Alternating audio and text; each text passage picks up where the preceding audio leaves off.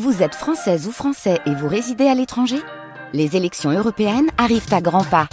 Rendez-vous le dimanche 9 juin pour élire les représentants français au Parlement européen. Ou le samedi 8 juin si vous résidez sur le continent américain ou dans les Caraïbes. Bon vote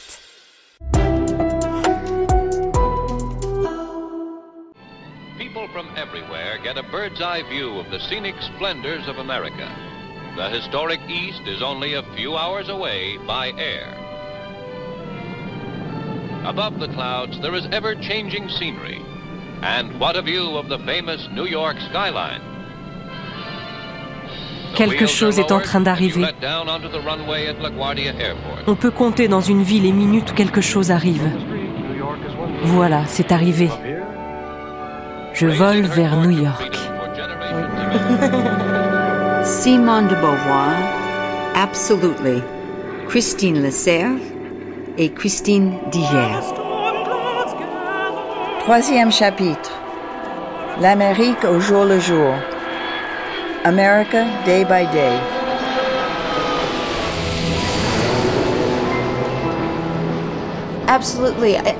Absolument, je trouve que c'est un livre formidable. J'y ai pris énormément de plaisir. Parce qu'il reflète les impressions de quelqu'un d'extérieur, sur New York en particulier. Moi qui vis à New York depuis des années, j'ai en quelque sorte redécouvert cette ville à travers un regard neuf.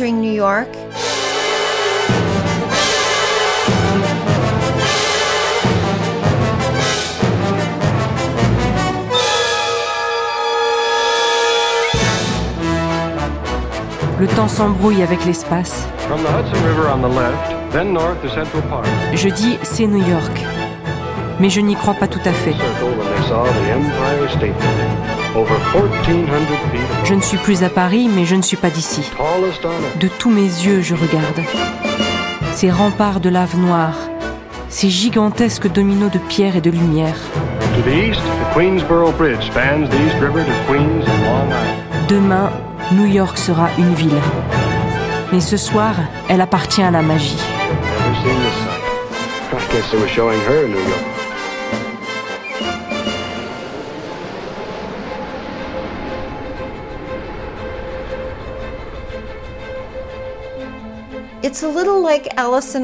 C'est un peu comme euh, Alice au pays des merveilles. Série.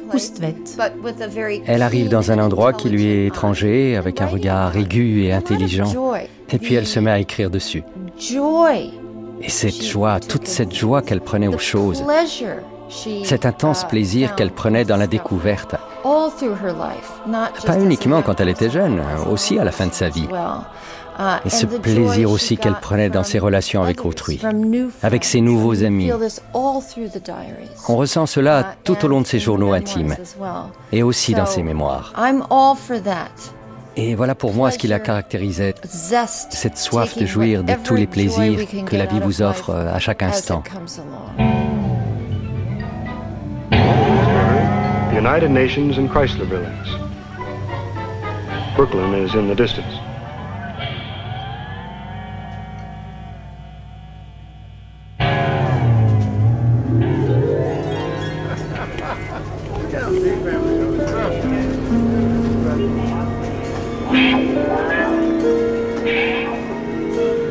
Beauvoir euh, la transatlantique est une Beauvoir euh, Fabrice Rosier qui se libère, qui a la chance de pouvoir et le courage de pouvoir jusqu'à un certain point se réinventer tout en restant fidèle à ce qu'elle est. Et l'Amérique, à cette époque, est la terre où elle est à la fois accueillie, libre d'être elle-même, pleinement reconnue pour ce qu'elle est et en même temps totalement libre d'être quelqu'un de très différent. I love this place. Yeah. I think about it like my own.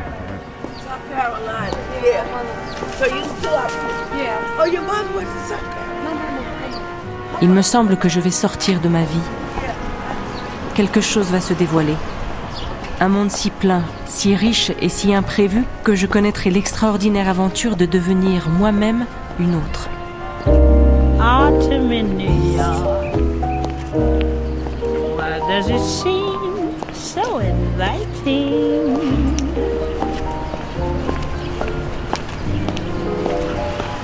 Autumn in New York. It spells the thrill of first nighting. C'est une grande, une grande aventure pour elle de venir. Elle est très fière, très heureuse d'avoir été invitée à faire une série de conférences. Catherine Poisson. Sartre est déjà souvent allée à, New York, en tout cas plusieurs fois, elle jamais. Elle est complètement euh, éblouie de cette découverte, éblouie aussi de, de partir seule. C'est une, grande aventure et on sent dans son livre, dans ses lettres, euh, un grand bonheur à être là, une envie de tout apprendre, tout à tout engloutir, visuellement, euh, sensuellement. Elle est euh, avide de tout. Life could be a dream, life could be a dream. Do, do, do, do, Life could be a dream. If I could take you up in paradise up above. Tout est fait pour moi. Les livres aux couvertures glacées les tubes de pâte dentifrice et les boîtes de candies ont les mêmes couleurs. On a vaguement l'impression que la lecture laissera dans la bouche un goût de sucre et que les bonbons raconteront des histoires.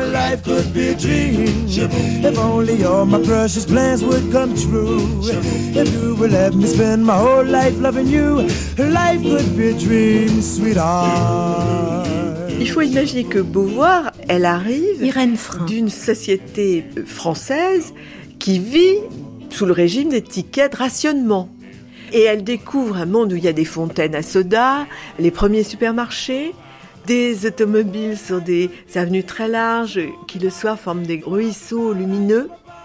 Et tout ça pour elle est un tel changement par rapport à la France, et notamment Paris, un village ce qu'on voit dans les films, hein, de Tati, des réverbères, euh, de l'accordéon, des balles euh, le café de Flore, bah, il est chauffé euh, comme les deux magots avec un gros poêle à charbon.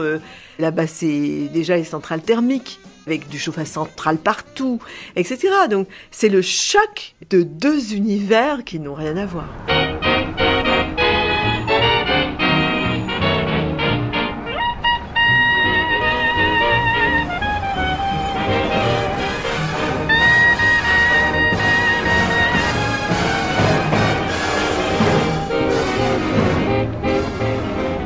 Broadway, Times Square, 42e rue, Washington Square, Bovary. Ce n'est pas avec des mots que je saisirai New York.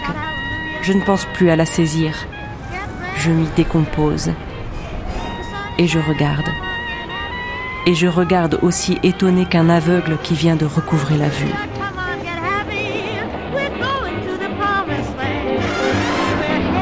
It's good to see you. I'm Alfred Perlman. I'm a railroad man, and I'd like to tell you something about our railroad and what we're doing on it. Beauvoir, c'est une voyageuse parce qu'elle décide d'aller vers l'autre tout d'abord. Éric Level. Et aussi de tout voir. Elle le dit, l'un des cinq sens le plus important pour elle, c'est de voir. Et si elle ne voit pas, elle ne peut pas comprendre, elle ne peut pas dire, elle ne peut pas témoigner. Et le voyage, ça lui donne aussi, et ça je la, je la, paraphrase, une illusion d'infini. C'est sa conscience qui lui permet de dépasser certaines limites et de d'abolir certaines choses.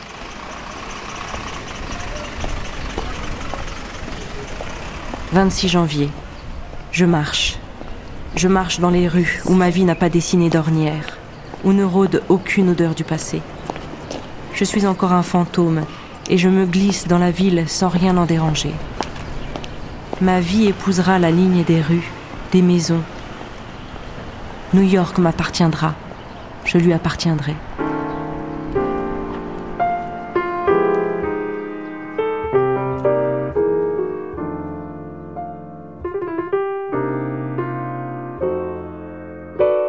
Simone de Beauvoir tient un journal sur lequel elle explique ce qu'elle fait au jour le jour. Elle marche énormément et elle parcourt la ville. Quand on suit euh, l'Amérique au jour le jour et qu'on voit ce qu'elle fait dans une journée, c'est absolument incroyable. Elle marche, elle marche, elle marche.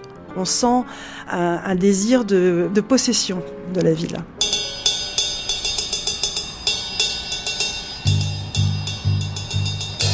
Ce n'était pas un mirage. New York est là, tout vrai. La vérité éclate dans le ciel bleu, dans l'air humide et doux. Je sens enfin ce que je cherchais.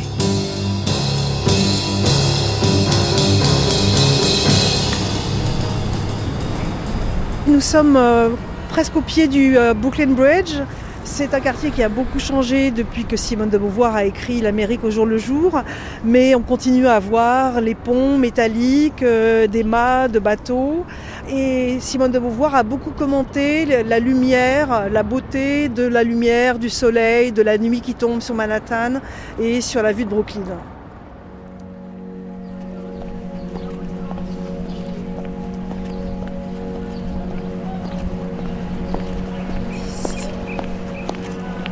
J'ai marché longtemps. Quand je suis arrivée au pont, le soleil était tout rouge. Le treillage noir du pont métallique barrait le ciel enflammé. On apercevait, à travers ce réseau de fer, les hautes tours carrées de la batterie, l'élan horizontal du pont. L'envol vertical des gratte-ciel s'amplifiait dans cette rencontre. La lumière était une gloire qui récompensait leur audace. Quand elle parle de euh, l'importance de la mer, le fait qu'on voit Brooklyn, euh, on peut voir, on a une vue extraordinaire de Manhattan, de, Brooklyn, qu'il faut traverser le pont de Brooklyn. Ça, c'est vrai que ce sont des, enfin, en tout cas pour moi, française qui vit ici depuis 30 euh, ans maintenant, je continue d'être complètement éblouie, comme elle l'était elle, en s'approchant de la ville. C'est vraiment une chose extraordinaire.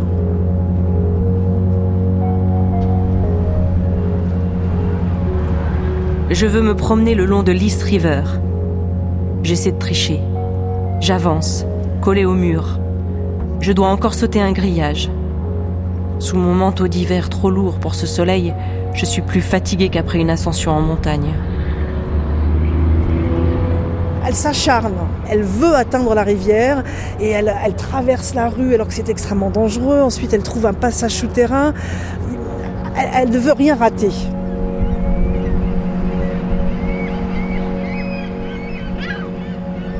La rivière sent le sel et les épices.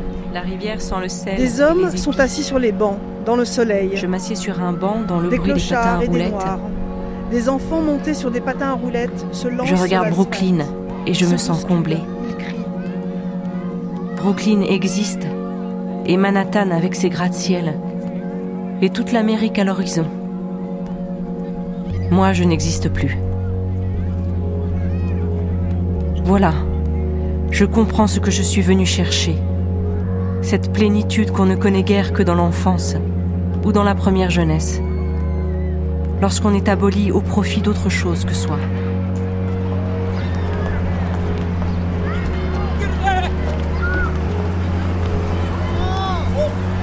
Paris a perdu son hégémonie. Ce n'est pas seulement dans un pays étranger que j'ai atterri, mais dans un monde autre, un monde autonome, séparé, je touche ce monde, il est là. Il va m'être donné. Ce n'est pas même à moi qu'il sera donné. Il existe avec une évidence trop éblouissante pour que je songe à l'engluer dans mes raies. Ce sera une révélation qui s'accomplira par-delà les limites de ma propre existence. Et elle est toujours en train de regarder ailleurs, vers l'ailleurs, et pour elle, voir Brooklyn de Manhattan, c'était une manière comme ça de, voyager, d'aller le plus loin possible, euh, de marcher, marcher, de parcourir. Elle a véritablement envie de prendre possession de ce monde-là, de ce nouveau monde, de toute l'Amérique.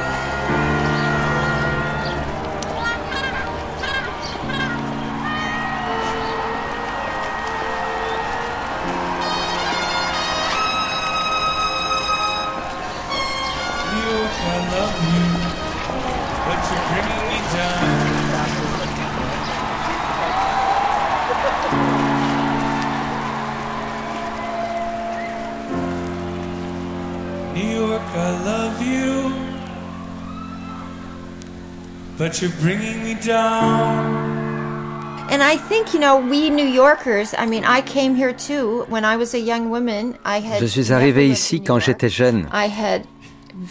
Je n'avais jamais vécu à New York. J'y étais seulement venu une fois.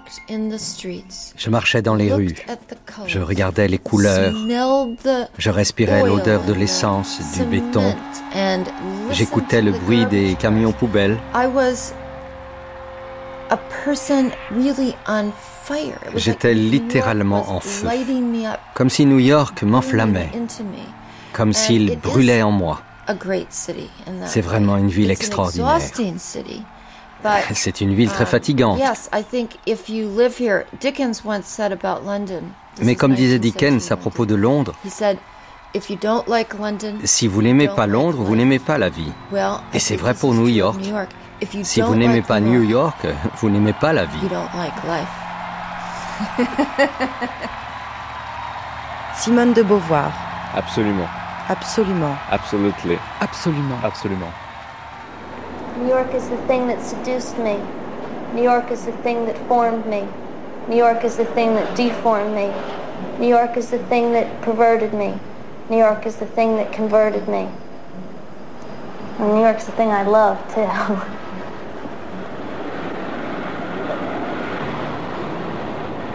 my little prayer for New York.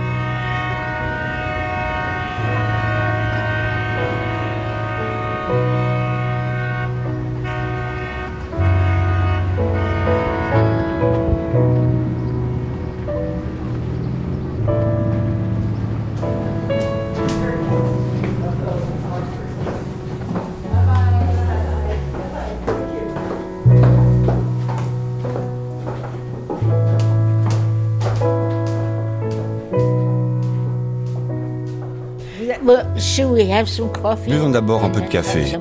et on parlera de Simone ensuite.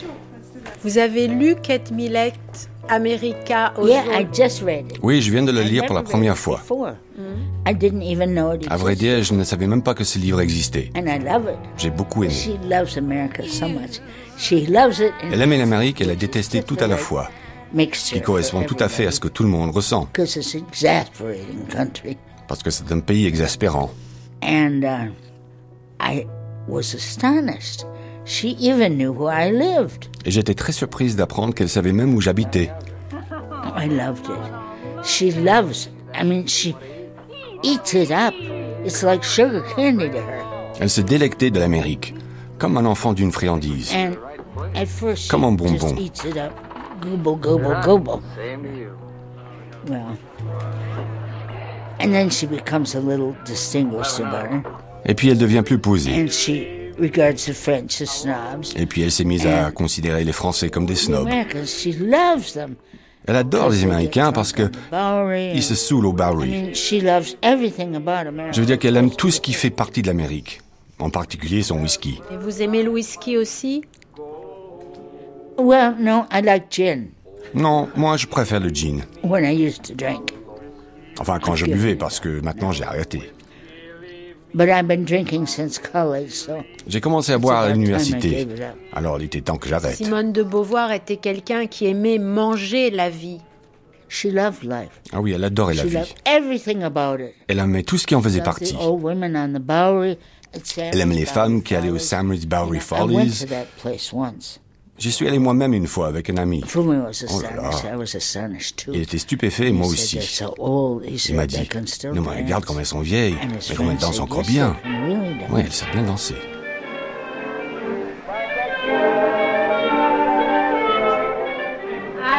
Le bar le plus célèbre de la Bovary, c'est Samise. Le propriétaire a eu une idée de génie. Il a ramassé de vieilles actrices, des chanteuses des danseuses âgées de 60 à 80 ans, et il les exhibe le soir, empanachées de plumes, dans des danses et des chansons de leur jeunesse. On les a choisies énormes, des May West atteintes de cellulite. Elles esquissent des pas de danse, elles sautillent en faisant bondir leurs seins épais. Le public est fasciné. Bien entendu, toute cette histoire n'est pas belle on bafoue de vieilles femmes misérables. Et que leur offrent les gens bien pensants qui protestent La Bovary est l'envers de Wall Street. Il faut chercher plus loin des raisons de s'indigner.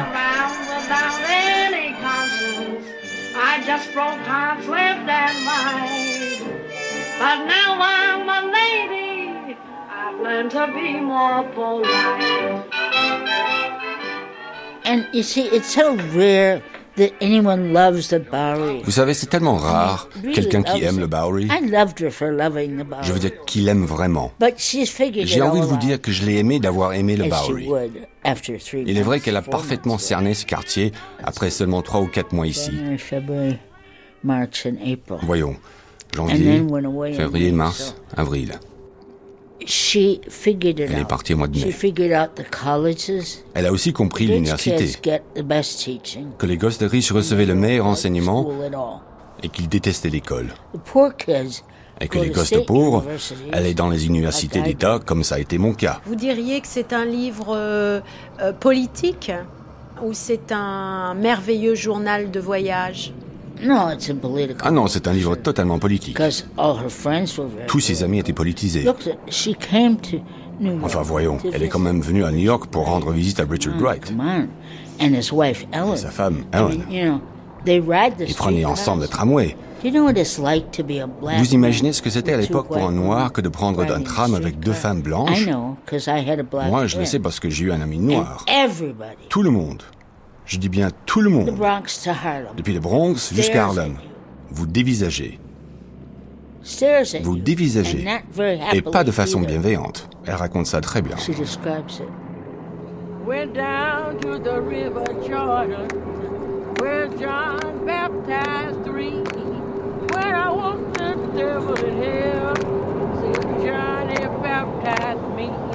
I say, roll,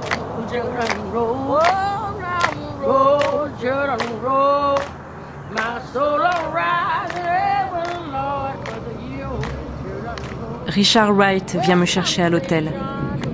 Je remarque qu'on le regarde sans bienveillance.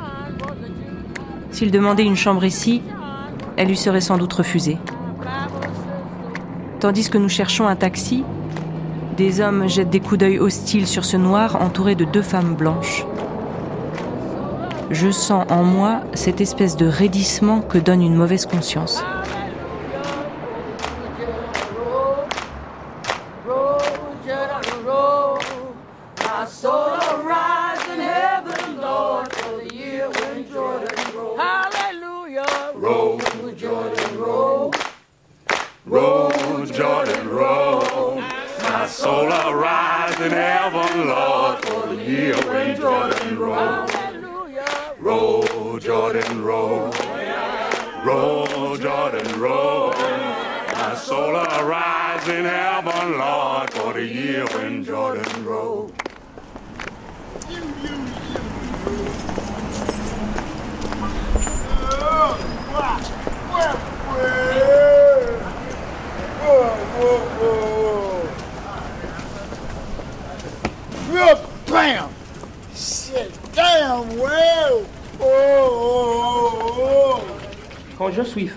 Homme blanc, je dis, je, Richard Wright. I deny, je, je dénie à vous cette dégradation.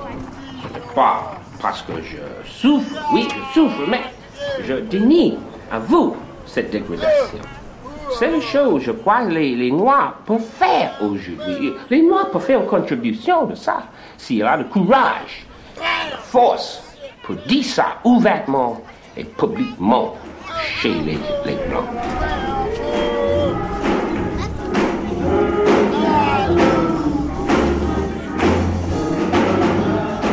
And he takes her to the Richard Wright emmenait churches, Simone dans les meilleures églises au monde, the ones where celles où les gens s'expriment dans une langue inconnue, tongues and all that. And preachers are celles où les pasteurs font les sermons. She loves that. Elle adorait ça. Et puis, les Noirs sont toujours très gentils avec vous quand vous allez à Harlem. Je le sais parce que je suis allé souvent moi-même. Il n'y a pas beaucoup de Blancs qui peuvent en dire autant.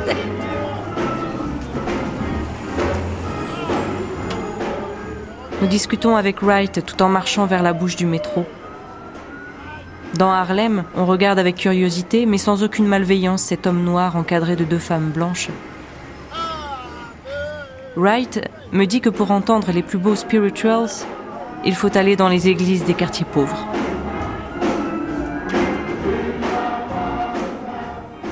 If I can help somebody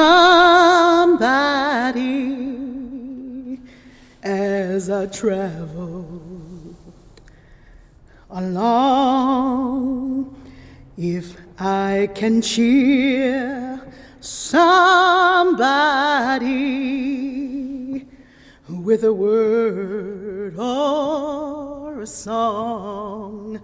If I can show somebody they've been traveling all wrong, then my living shall not be in vain. Then my living shall not be in vain.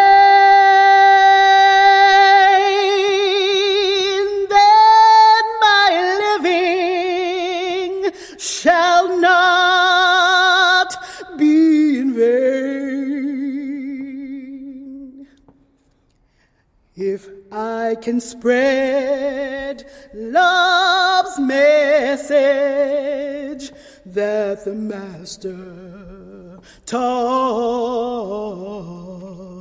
then my living shall not be in vain.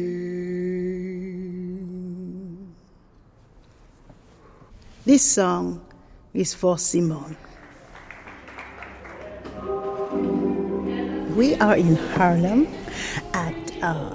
On se trouve à Harlem, dans une vieille église qui a à peu près une centaine d'années. years, maybe 125. Deborah Ann Burns. It's called the Mount Morris Elle s'appelle The Mount Morris Ascension Presbyterian Church. C'est immense, avec une belle architecture, avec des hautes colonnes romanes, Romanesque columns, very lovely. très beau. Simone de Beauvoir est venue à Harlem et a, est entrée dans plusieurs églises avec son ami Richard Wright. I was reading about uh, Simone and I did Effectivement, j'ai lu que Simone et son ami, and her friend qui who habitaient dans le lived in village, the village étaient up à to Harlem, Harlem to one of our very famous churches. dans une de nos plus célèbres églises, Abyssinian l'Abyssinien Baptist Church. Pour vous, Richard Wright, c'est qui? Richard Wright is a, a man who was uh, very um, interested in making Richard Wright sure est un homme qui a consacré sa vie à la défense des droits des Noirs et à faire en sorte que les gens sachent dans quelle situation critique ils se trouvaient. Richard Wright était alors un bon guide pour Simone de Beauvoir dans Harlem. He would have been a good guide. Il a sûrement été. uh, Je crois qu'il emmenait dans des clubs de jazz. Uh, specific, specifically the Savoy. En particulier au Savoy. um, that they had a good time there. Ils s'amusaient beaucoup. Ils y dansaient, ce qui était très courant à l'époque. Ils y mangeaient, ils y écoutaient de la musique et bien sûr, pour être sûr de s'amuser, ils y buvaient un verre ou deux. So, jazz was very, very Le jazz était vraiment très populaire à l'époque. A lot of Il y avait plein de célèbres et excellents chanteurs qui s'y produisaient. Il les it. appréciait beaucoup. Mais Simone euh, était une femme qui prenait des risques et elle est allée toute seule se promener dans Harlem. Well, um, En effet, je crois qu'un jour, Simone a pris son courage à deux mains et said, elle s'est dit, allez, ça ne va pas être si dangereux que ça. She said, "I'm going to try." Je vais essayer. Cela prouve bien quel genre de femme elle était. Qu'elle préférait voir et juger par elle-même ce qu'il en était plutôt qu'écouter les histoires et les avis des autres. Um, Elle a donc décidé de tenter le coup et d'y aller. come and give it a shot. You know, can't be that bad. You know, so she did, and she discovered a lot. Elle a découvert beaucoup de choses, Uh, it feels like she discovered a lot about herself. et en particulier sur elle-même. That there were indeed still Elle a aussi découvert qu'il y avait encore quelques blancs à Harlem, mostly black and brown faces. mais surtout des noirs et des latinos. Et that surtout qu'ils étaient des êtres humains comme les autres, avec une vie ordinaire comme n'importe qui dans le monde. Um, Inutile de vous dire qu'elle ne l'a pas regretté et qu'elle n'en est pas morte.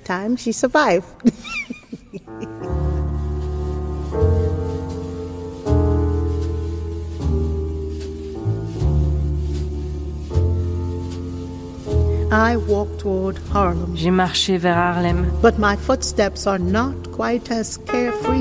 Mais mes pas n'étaient pas tout à fait aussi insouciants qu'à l'ordinaire. Il ne s'agissait pas seulement d'une promenade, mais d'une espèce d'aventure.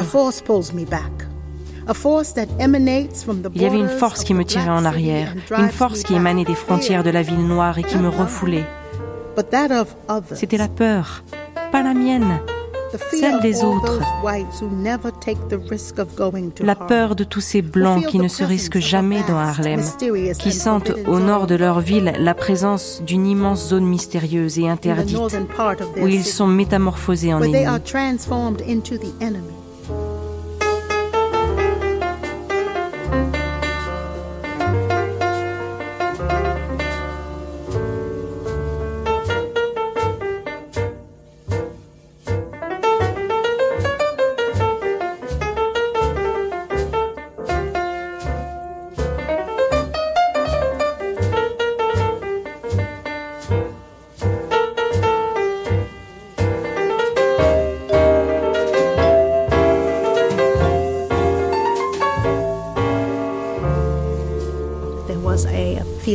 Fear because of what she was told that she might experience. The fear of the unknown is probably really what was going on in her head.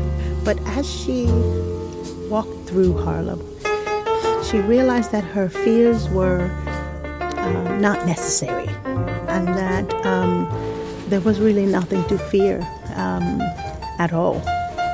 And uh, she discovered that, and it was lovely.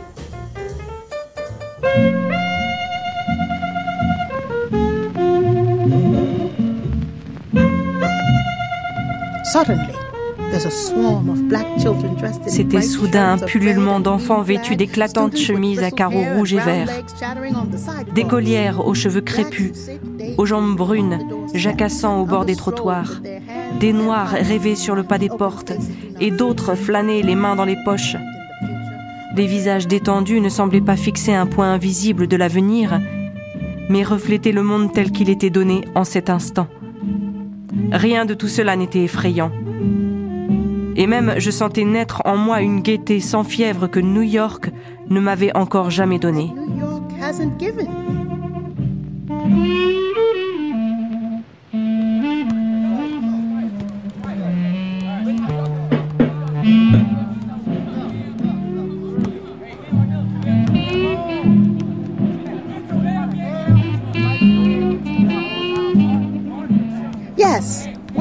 Walk on Lenox J'ai marché sur les grandes avenues et dans les petites rues. Quand j'étais fatiguée, je m'asseyais dans les squares. La vérité est qu'il ne pouvait rien m'arriver. Fiché au cœur de New York, Harlem pèse sur la bonne conscience, comme le péché originel sur celle d'un chrétien.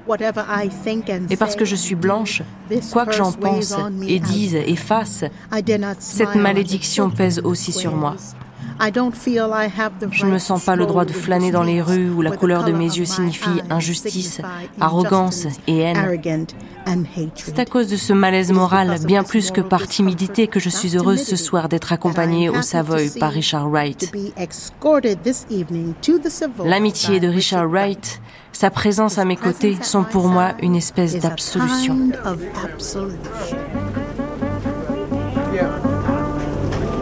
Yeah.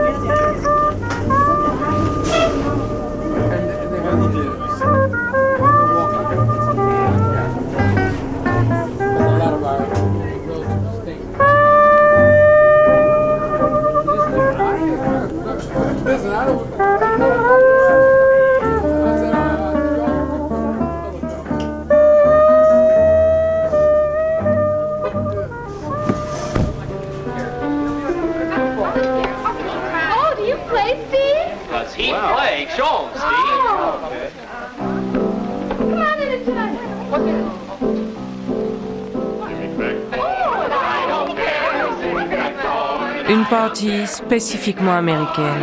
Beaucoup de gens, beaucoup d'alcool, encore plus d'alcool que de gens. Ces gens que je coudoie sont seuls.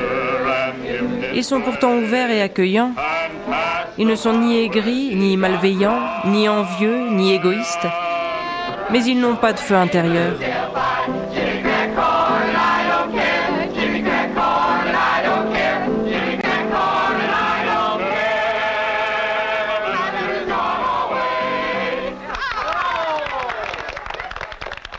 Est-ce qu'on peut dire que Simone de Beauvoir est entre euh, admiration et, critique, entre vision enthousiaste et, vision mesurée Elle est à la fois complètement fascinée par ce pays, en même temps, elle a des réticences par rapport à ce pays et elle sent bien que politiquement, en tant qu'existentialiste, euh, femme de gauche, euh, elle devrait être contre l'Amérique. Et donc on sent ce tiraillement par moment où à la fois elle est complètement fascinée et en même temps elle se doit de faire régulièrement des reproches à l'Amérique et aux Américains qui n'ont pas effectivement de projet, qui ne débattent pas d'idées suffisamment, qui sont trop passifs, qui acceptent les choses, qui euh, refuse de se poser des questions. Et, souvent, par exemple, dans des soirées avec des, intellectuels euh, de gauche français ou américains, elle titille un peu euh, les, gens qui sont là, elle, les provoque un petit peu.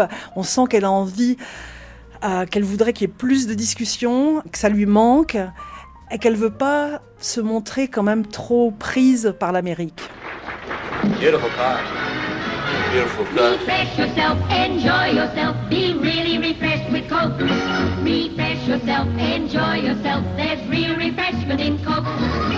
Ces gens ne sont ni avares ni mesquins.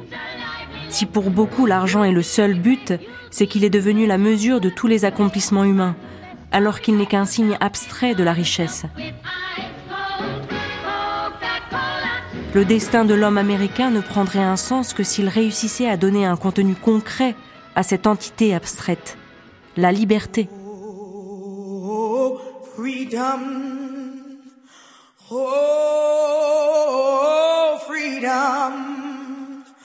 Oh, freedom over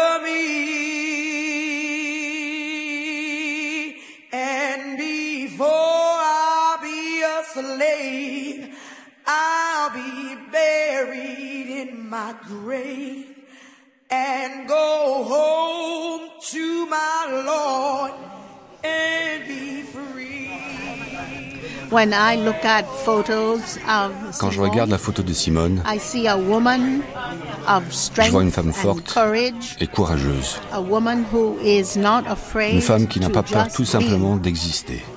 She is beautiful. Elle est belle. Her eyes are strong and direct. Son regard est fort et direct.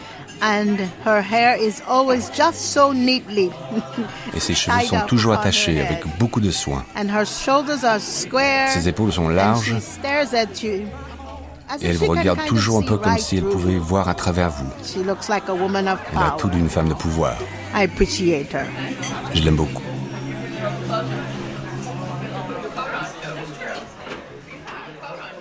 Simone, elle veut absolument rapporter un reportage sur les fameux bas-fonds de l'Amérique. Elle a questionné nombre d'intellectuels new-yorkais qui lui ont dit mais euh, l'ouvrier américain il vit dans des banlieues assez policées et il gagne bien sa vie donc l'ouvrier automobile. Elle, voulait des ouvriers à la Zola. Donc on ne lui donne pas de tuyaux à New York. Et puis elle veut absolument les trouver. Et finalement, elle tombe sur la maîtresse d'un écrivain maudit, Nelson Algren, à New York, qui lui dit, mais euh, oui, bah, il y a quelqu'un qui s'intéresse à ça lui dit évidemment pas que c'est son amant, et elle lui dit c'est un type euh, qui s'appelle Nelson Algren. Et voilà son téléphone. Et immédiatement, elle se mord la langue à la tête que fait Simone de Beauvoir, cette jeune et jolie et riche personne, très lancée, qui écrit pour Vogue, se dit, elle va me le piquer. Et dans un deuxième temps, elle se dit, ça n'est pas possible, elle a une dent cassée, elle parle très mal anglais, elle est mal fagotée, mal coiffée, ça n'arrivera pas. Elle ne se rend pas compte que Simone de Beauvoir a une ténacité hors du commun.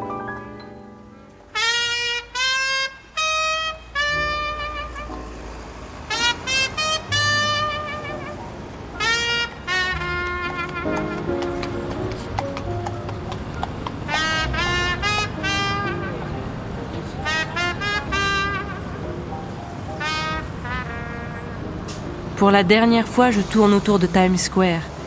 Je rôde sur Broadway. Et je comprends. Il faudrait que quelque chose m'arrive, quelque chose de vrai, et tout le reste me serait donné de surcroît.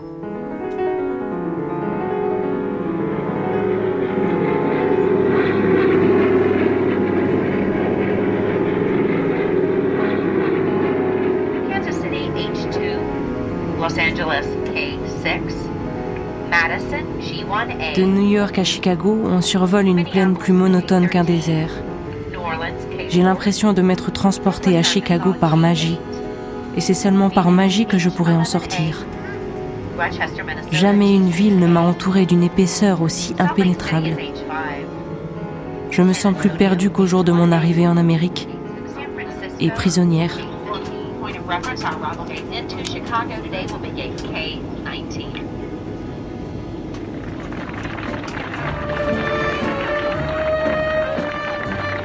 36 heures à passer à Chicago, c'est peu. Le seul nom me fascine. Je me rappelle Bancroft dans les nuits de Chicago et tant d'autres histoires de gangsters. Il y a aussi les abattoirs, les burlesques. Et je pars demain.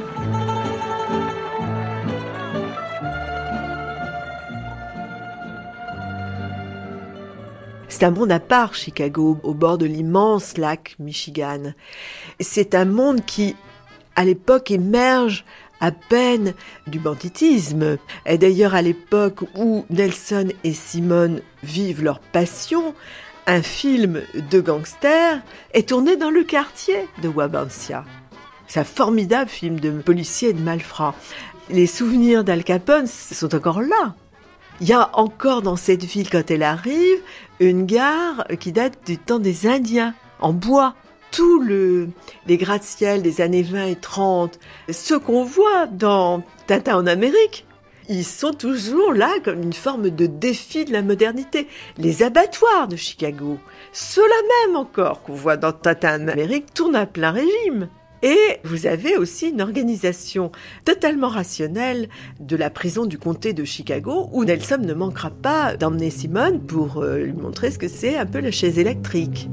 Donc euh, vous avez une ambiance très forte.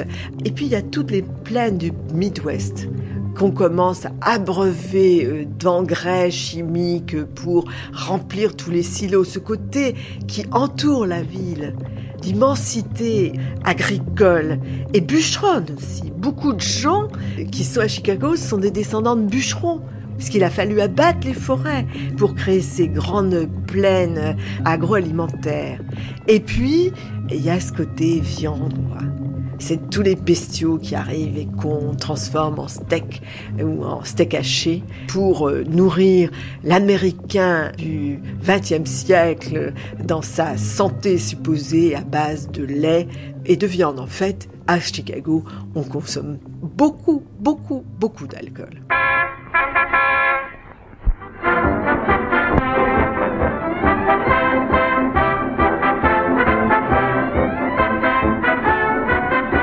Le taxi m'emporte le long d'une avenue qu'écrase la lourde construction métallique d'un métro aérien.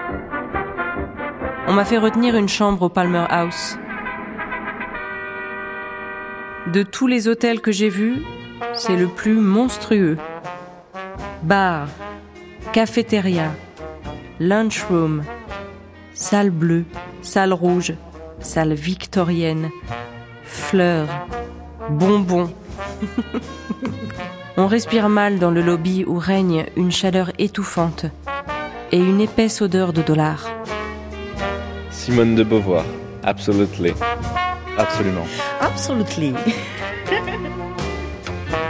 Elle est aux États-Unis pour faire une tournée dans différentes universités et alliances françaises. Et quand elle arrive à Chicago, où elle doit passer très peu de temps elle a 48 heures et ce soir-là, on la reçoit vraiment somptueusement à l'Alliance française de Chicago. On la loge dans cet hôtel de luxe dont elle trouve qu'il pue le fric. Mais elle se dit qu'est-ce que je vais faire? Et elle a ce numéro de téléphone de Nelson Algren. Donc elle appelle, et comme elle a un accent à couper au couteau, il pense que c'est un vieux Polonais du quartier où il habite qui l'a appelé et qui a fait un faux numéro. Donc il répond wrong number et il raccroche. Alors, de sa chambre, elle rappelle le standard, elle redemande le numéro. Et Nelson Algren, qui est en train de se cuisiner son petit frichti du soir, avec son chat à côté dans son petit deux pièces peint en jaune, parce qu'il adore le jaune, très très fort, façon Van Gogh qu'il adore, répond mais wrong number et raccroche. Et il va faire ça trois fois.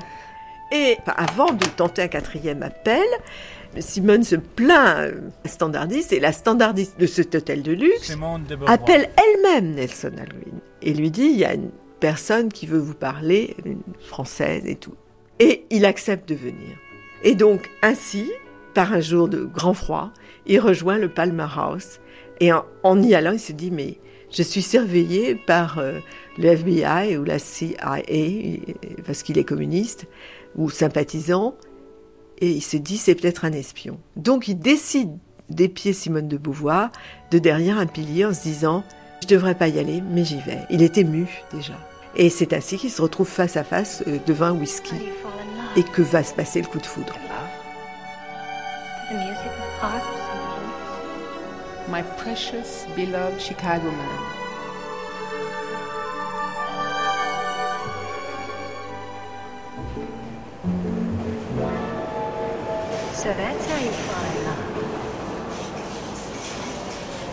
Le métro aérien de Chicago, avec ses fracas, les planches en bois qui se mélangent aux boulons, qui se mélangent aux poutrelles, sous la poussée de ces wagons qui arrivent à moitié déglingués et qui font tout frémir, va scander les 48 heures de cette brève rencontre, par quoi commence l'histoire amoureuse de Nelson et Simone.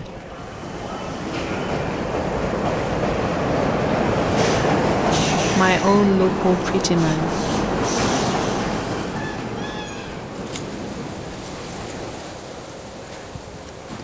se balader sous le métro aérien pour s'abriter des rafales de vent glacé qui descendent du pôle. Ce sont des journées frigorifiées. Plus ils euh, avancent dans leur marche au milieu des flocons qui commencent à tourbillonner dans l'air de Chicago, s'y mêle le jazz. Il y a une tension sexuelle déjà très très forte qui est accélérée par le passage du froid au chaud et puis de la trompette de jazz qui les entoure, des volutes mélancoliques du blues. Puis ils retournent dans le froid, ils s'arrêtent un café, polonais, ils prennent de la vodka, ça les échauffe. Et c'est tout ça qui va enrober cette immense tension inavouée entre ces deux êtres. Autre chose, il est beaucoup plus grand qu'elle. Et plus ils avancent, plus leurs pas sont étouffés par la neige qui tombe.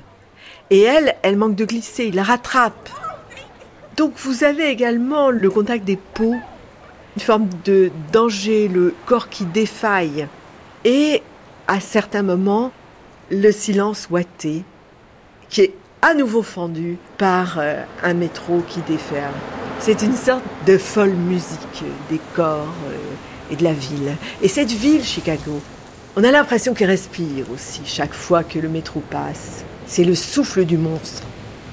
Mais le monstre, c'est aussi la sexualité qui se réveille en eux avec une violence insensée, surtout chez Simone qui était arrivée aux États-Unis très inassouie.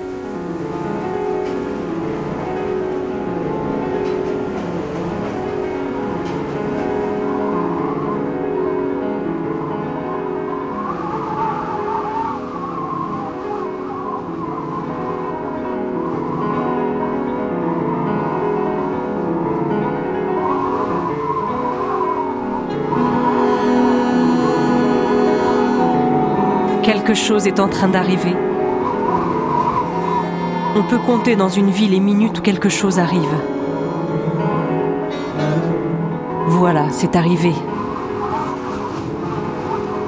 I don't think Chicago is a stallion, tame or wild. My own Nelson, my faraway love. I'm sure it's no damn rose.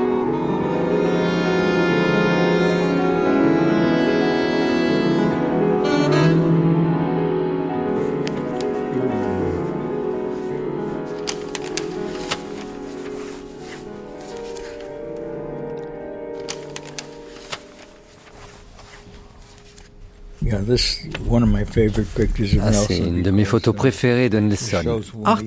Parce qu'il y montre ses abdominaux. c'est ce qu'aimait Simone. Il boxe. Oui, il s'entraînait tous les jours. Il aimait aussi beaucoup dessiner des chats.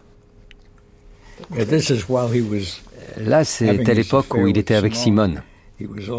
Il avait aussi une liaison avec Janice Kingslow, une actrice noire qui jouait le rôle principal dans Anna Lucasta à Chicago.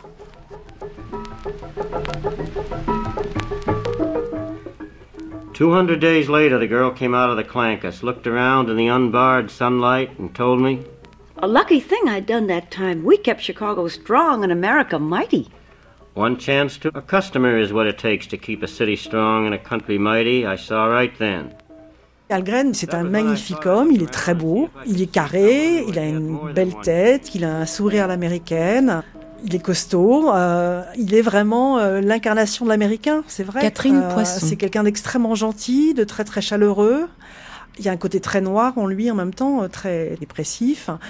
Mais c'est quelqu'un qui lui aussi aime la vie, qui euh, s'en empare, et qui la traite en femme. On sent ce plaisir euh, chez Beauvoir de s'abandonner dans les bras de cet homme. Il n'y a rien de, de, faux en lui. Algren souhaitait justement une relation très simple avec Simone de Beauvoir, ce qui est précisément ce qu'elle ne peut pas lui offrir.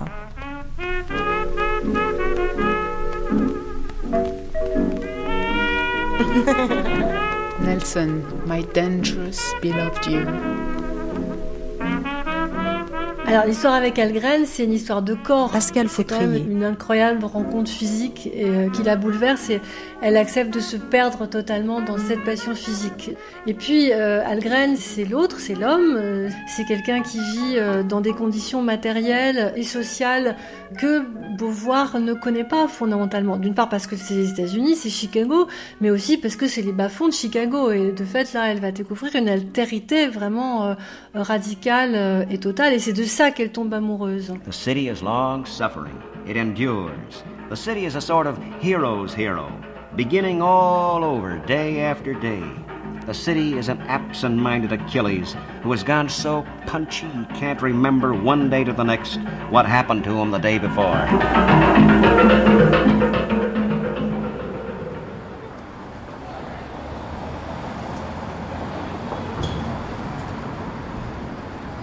Vabantia Street, 1523, c'est, c'est un lieu mythique, Irène Frein.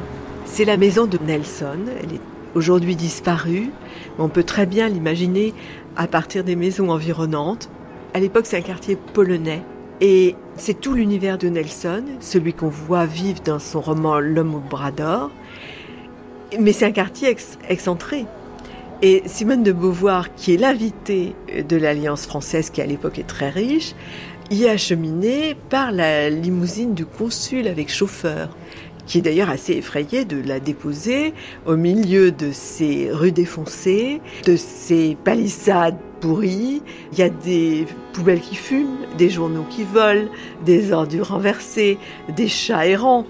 Et on l'arrête devant une bicoque à l'électricité manifestement trafiquée.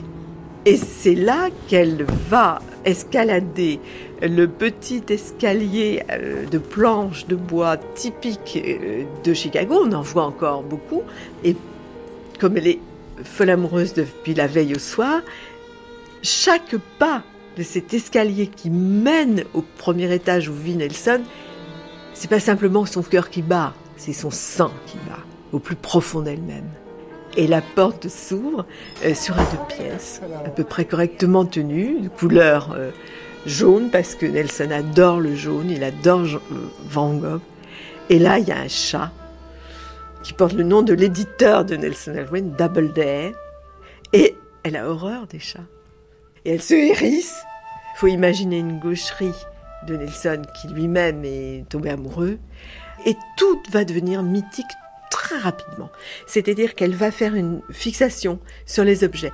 Le dessus de lit, mais qu'elle appelle la courte pointe dans les mandarins. L'électrophone, sur lequel il va faire passer des disques. Lily Marlène, aussi une complainte euh, qu'il a entendue dans les bordels de la Nouvelle-Orléans. Et en face, de l'autre côté de la rue, il y a une enseigne qui clignote, à l'enseigne d'une bière de l'époque, Chills. Et ça, ça va s'inscrire. Ça va être la scansion lumineuse de cette euh, première journée.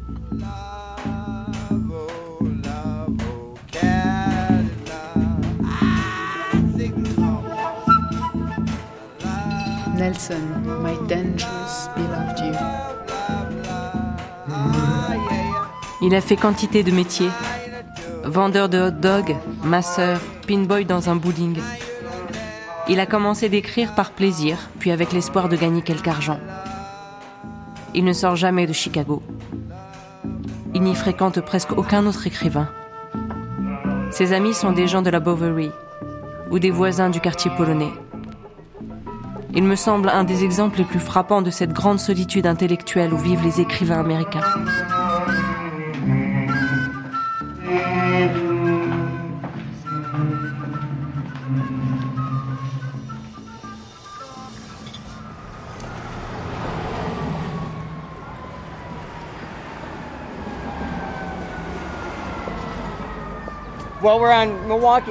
On est actuellement dans Milwaukee Avenue. Mark Blockner. C'est une des artères principales de Chicago. À l'époque où Algren vivait ici, il y avait aussi une importante communauté polonaise. Il y avait aussi différents groupes ethniques, des juifs allemands, des juifs russes, des grecs, des italiens. Mais c'était principalement un quartier polonais. Nelson allait souvent chez le boucher en bas de la rue. Il y avait aussi des bars. Je vais vous emmener dans Division Street. C'était ce qu'on appelait le Broadway uh, polonais. Chicago est une ville constituée de quartiers. C'est une multitude de petits villages. La ligne bleue que vous voyez là-bas, c'était le Busy Bee, un restaurant polonais tenu pendant des années par une certaine Sophie. Nelson y allait souvent. C'était un peu le lieu de rassemblement du coin. Plein de résidents du quartier s'y retrouvaient.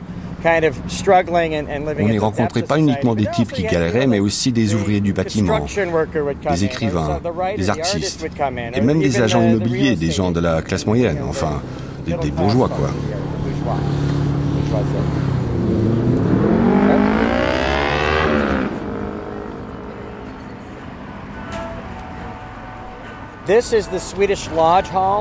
Ça, c'est le Swedish Lodge Hall Building, qui appartenait à un grand ami à moi, Stuart McCarroll, qui était aussi un Uh, proche de Nelson, surtout vers le milieu des années 60.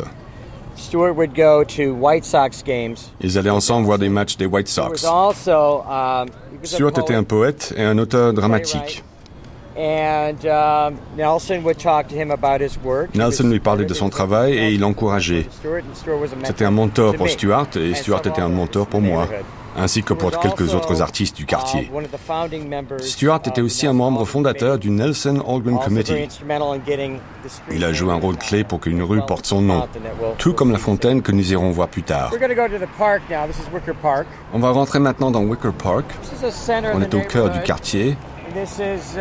Cet endroit existe depuis très longtemps. J'imagine que quand Nelson a vécu ici, c'était beaucoup plus rudimentaire. C'était probablement très dur de dormir ici. Nelson s'intéressait à trois sports, le baseball, les courses de chevaux et la boxe. C'est vrai qu'on joue pas mal au baseball ici.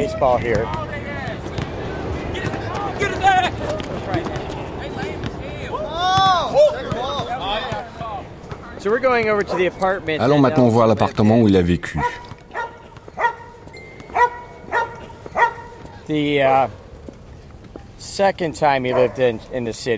C'était la deuxième fois qu'il vivait à Chicago.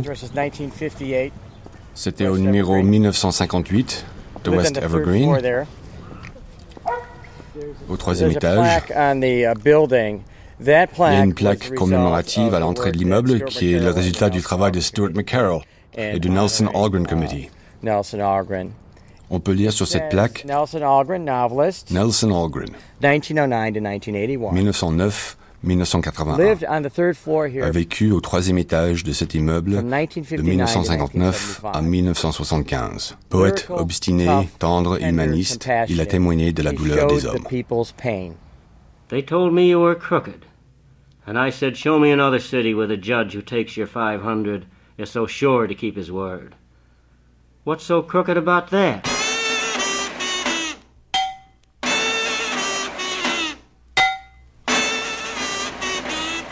They told me you were brutal, and I said, Show me another city so proud to be alive, where you can have murder reduced to manslaughter, and manslaughter to a misdemeanor, and get your gun back.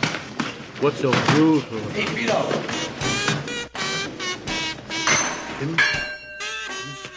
Algren might have appeared like a tough guy, Ogren pouvait apparaître comme un dur parce qu'il prenait grand soin de sa forme physique. Il faisait de la gym, de la boxe. Disons plutôt qu'il s'entraînait comme un boxeur. Comme il n'y avait pas de douche dans son appartement, il en profitait pour se laver. Il croyait dur comme fer que l'écriture est une discipline tout aussi physique qu'intellectuelle.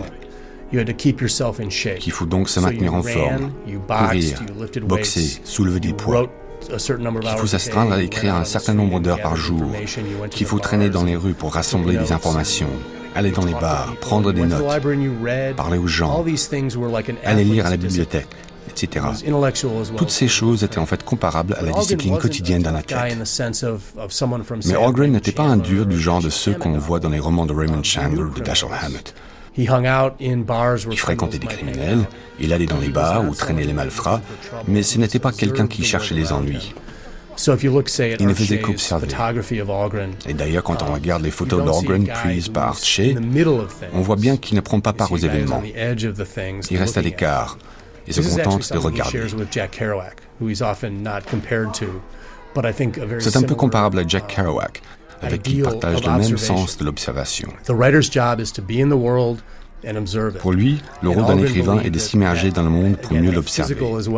Et il pensait que ça impliquait autant ses capacités physiques qu'intellectuelles. Qu'on ne pouvait pas se contenter de lire des livres de sociologie sur les bas quartiers il fallait s'y plonger totalement.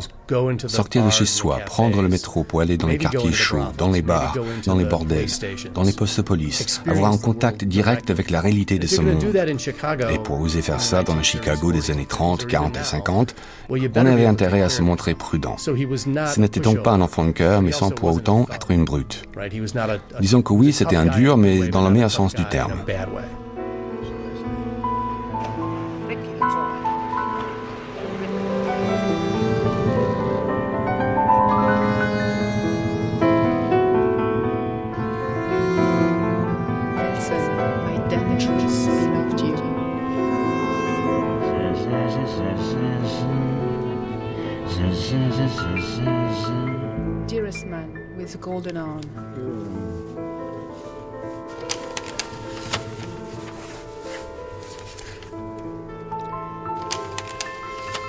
This picture is um, very popular. It shows Nelson Cette photo est très célèbre. Poker. On y voit Nelson en train de jouer au poker. In the picture who is dealing Et le type qui distribue là est, est un héros inhumain et un dealer.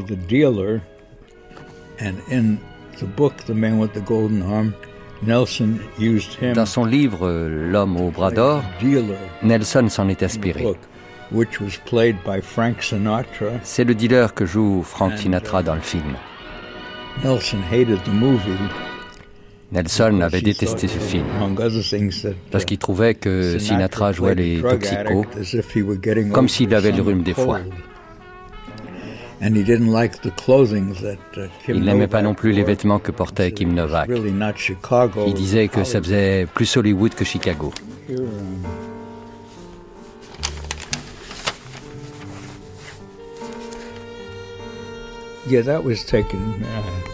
Cette photo-là a été prise non loin de là où vivait Nelson. Uh, Elle, euh, c'était une ancienne prostituée et tenancière de maisons closes. Une amie à lui. Il aimait parler avec elle parce qu'elle lui racontait plein de vieilles histoires de prostitution.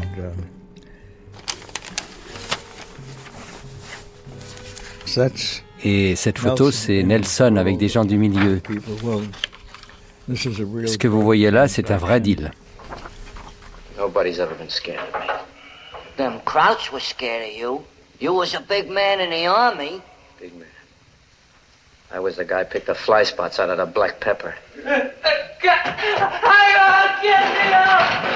Get me out! God damn it! God damn it! Get me out! Get me out! Get me out!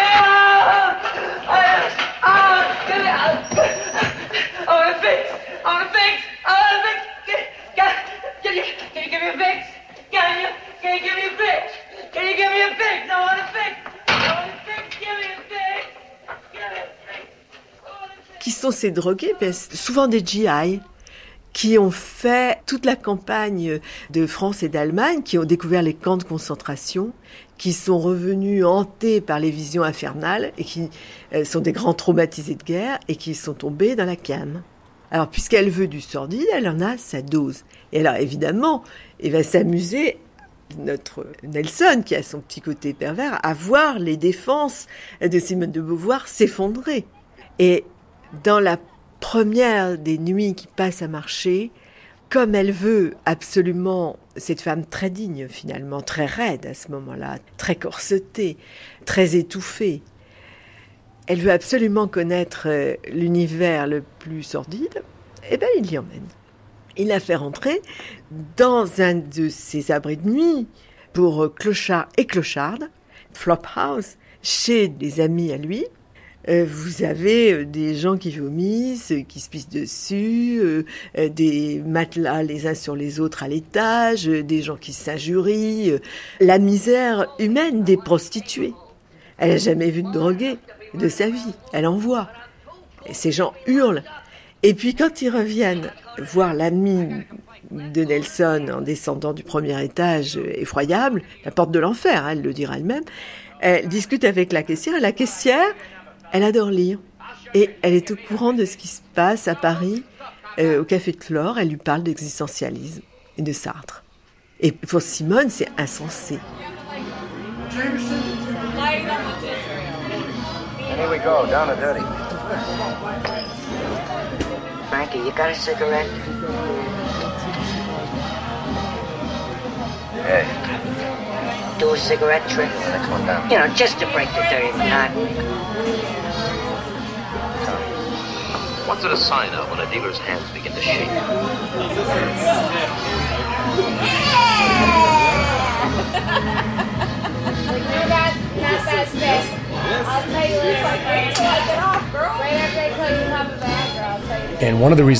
L'une des raisons pour lesquelles je pense que la relation entre Nelson et Simone est si importante et qui lui a fait connaître la face cachée de Chicago. Elle résidait dans un hôtel chic du centre et lui, il lui a montré les boui-boui de Madison Street. Elle était assistée par le consulat français et lui, il l'a emmenée dans les tripots. Il lui a fait découvrir les deux faces de la ville. Et c'est en cela que son œuvre est si importante dans la littérature américaine. Elle est représentative de ces deux visages. Nelson s'intéressait avant tout à la face cachée. Mais pour la connaître, il faut aussi connaître l'autre face. C'est pour ça que son esprit est toujours présent aujourd'hui, tout comme celui de Simone. Et c'est pour ça qu'ils sont restés sur la même longueur d'onde, même s'ils ont pris des parcours différents. Simone a découvert et montré le véritable visage de l'Amérique, tout comme l'a fait Albert, y compris toutes les violences exercées par les forces de police sur les Afro-Américains. Quand on lit l'Amérique au jour le jour, on se rend compte à quel point rien n'a réellement changé. C'est un livre que je recommande absolument à quiconque veut comprendre l'Amérique d'aujourd'hui, tout comme celle des années 40.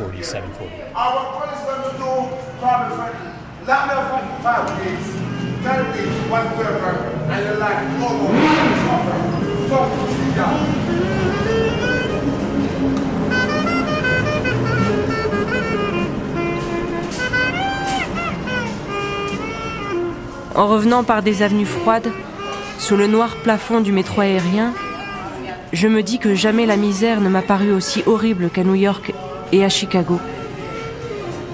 Ici, les pauvres sont des maudits, des déchets, une écume inutile qu'on considère sans pitié. Ils cheminent dans un monde hostile où leurs ennemis ont des faces humaines. Ils n'ont d'autre ami que leur alcool. Et cette amitié leur coûte cher. Outre la faim, il y a d'étranges bêtes au-dedans d'eux qui les rongent.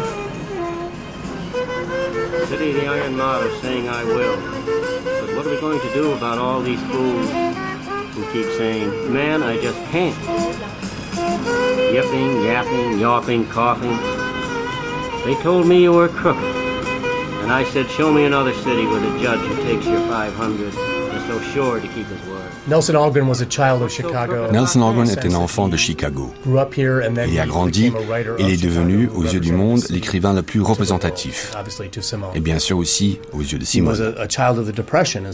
Mais c'est également un enfant de la dépression.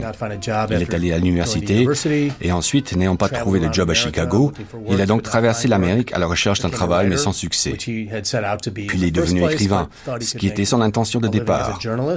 Il pensait pouvoir gagner sa vie comme journaliste, mais cela n'a pas été le cas car il n'y avait pas du tout de travail dans les années 33-34. Et puis il a pris conscience que sa mission était de représenter la réalité de cette ville aux yeux des étrangers, en particulier la réalité des classes laborieuses et de ceux qui ne pouvaient même pas y prétendre, le lumpenprolétariat. Nelson était donc un enfant de Chicago qui a voulu en devenir le représentant, au sens artistique du terme, en particulier à travers la fiction. The city sees it all homicide, suicide, bribery, extortion, blackmail, double double cross, and betrayal. The gypsy switch, the glim dropping racket, the penny matching gambit, the pigeon dropping caper. Can you let me have two tens for a five?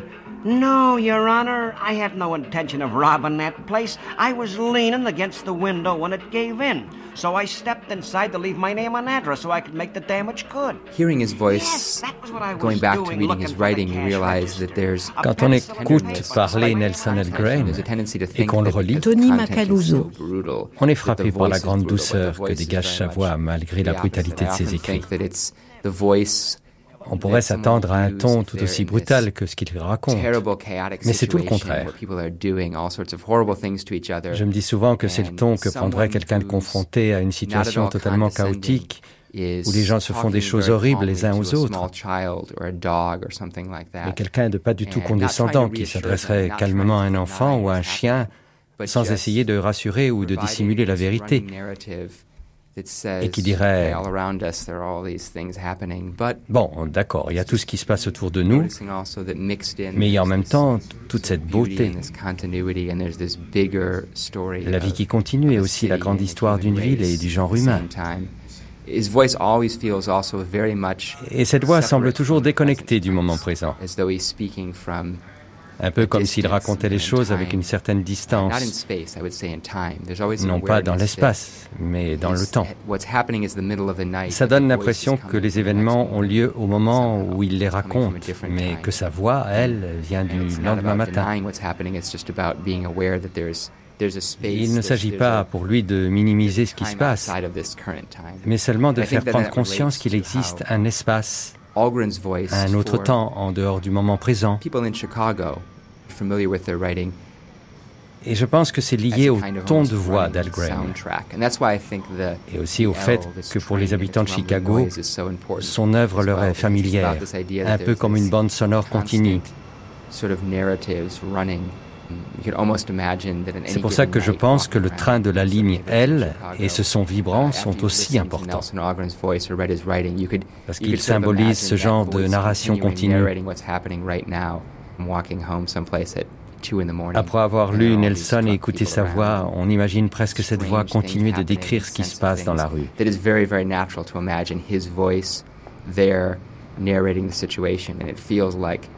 Quand on rentre chez soi à 2 heures du matin avec tous ces gens à moitié sous et tous ces trucs bizarres qui se passent, ça devient presque une présence naturelle.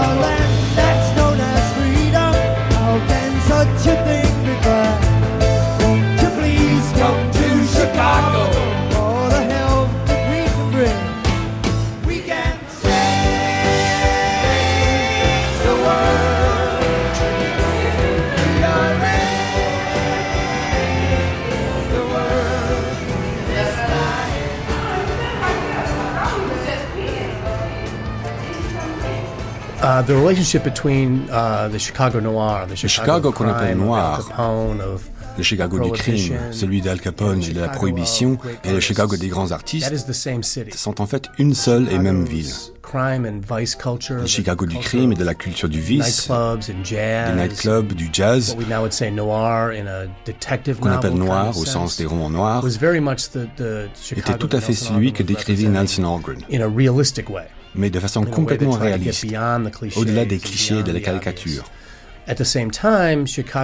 En même temps, uh, la culture artistique de Chicago a toujours été basée sur cette même culture noire, parce que toutes les deux se recoupaient. Les écrivains fréquentaient les mêmes bars que les criminels, les artistes peintres, dramaturges, poètes allaient dans les mêmes coffee shops que les gangsters. Il s'agissait bien d'une seule et même ville. Mais le problème, c'est qu'on a tendance à la représenter en la classifiant dans des genres. D'un côté, les romans policiers et les films sur la Capone, et de l'autre, la grande poésie. Une chose que Nelson Algren et d'autres écrivains de sa génération ont fait a été de lier tout ça. Les crimes existent bien sûr, mais ce n'est pas celui des films. Il y a aussi la poésie, mais ce n'est pas celle des salons. Et donc Algren appartient à cette ville où les criminels et les artistes étaient des frères.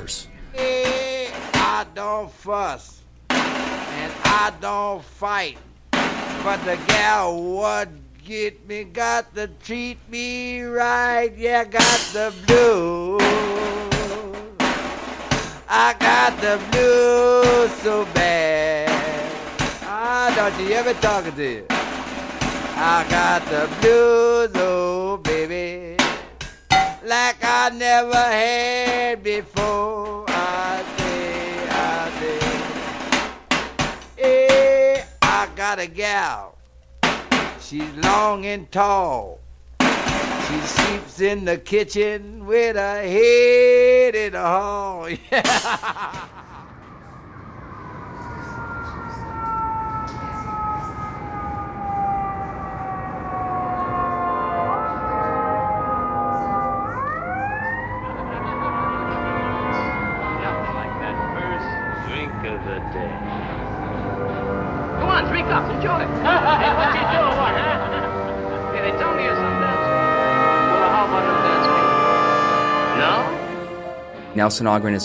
Nelson Algren est souvent considéré comme un écrivain réaliste, à juste titre d'ailleurs, compte tenu des questions qu'il traite et de l'extrême attention qu'il porte aux détails.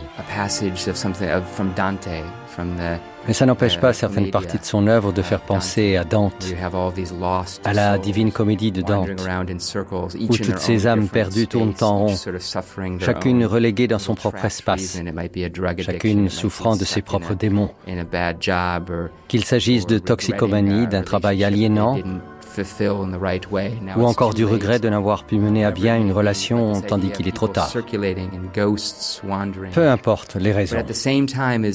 Mais cette notion d'esprit errant, sans but précis, est constante. En même temps, aussi déprimante que soient toutes ces situations désespérées, il y a finalement toujours chez Algren une sorte d'ivresse poétique salvatrice qui s'exprime à travers le langage. Et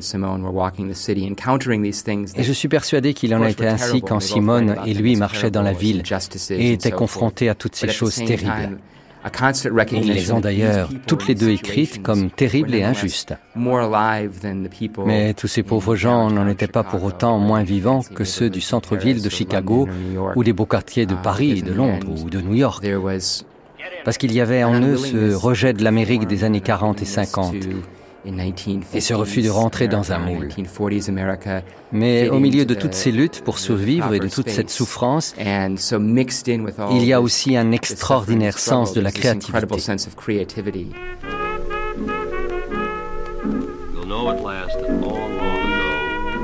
something went wrong between St. Columbanus and North Troy Street, and Chicago divided your heart. Je regretterai Chicago. Je ne l'ai pas du tout vu de la même manière que New York. Je n'ai pas mis les pieds dans les nightclubs élégants. Je n'ai pas pris contact avec l'université. J'ai choisi avec parti pris un point de vue.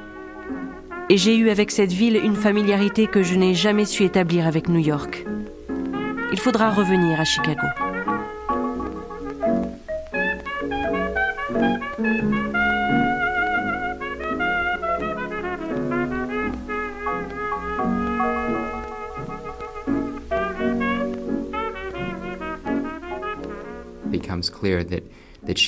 Il est évident que Simone est quelqu'un qui s'est construit au fur et à mesure de son parcours, qui s'est réinventé une seconde fois en venant aux États-Unis, en modifiant certains aspects de sa personnalité en cours de route. C'est ce qui se passe quelquefois quand quelqu'un découvre une nouvelle culture. Ça lui donne la possibilité de se réinventer. On garde alors, disons, 80% de ce qu'on était auparavant et on se débarrasse de certaines choses et on en rajoute certaines autres. Je crois que cette période à Chicago avec Algren lui a permis de laisser tomber des choses qu'elle n'aimait pas chez elle. Ce fut pour elle une période très excitante, même si ça n'a pas duré. Ce fut une chance. Je pense d'ailleurs que ça a été vrai aussi pour Nelson, quand il se promenait en ville avec elle. Encore une fois, une occasion de se redéfinir. Elle a profité au maximum d'une occasion dont la plupart des gens ne savent pas profiter quand ils voyagent. Ils n'en sortent en général que renforcés dans ce qu'ils sont. Ça n'a clairement pas été son cas.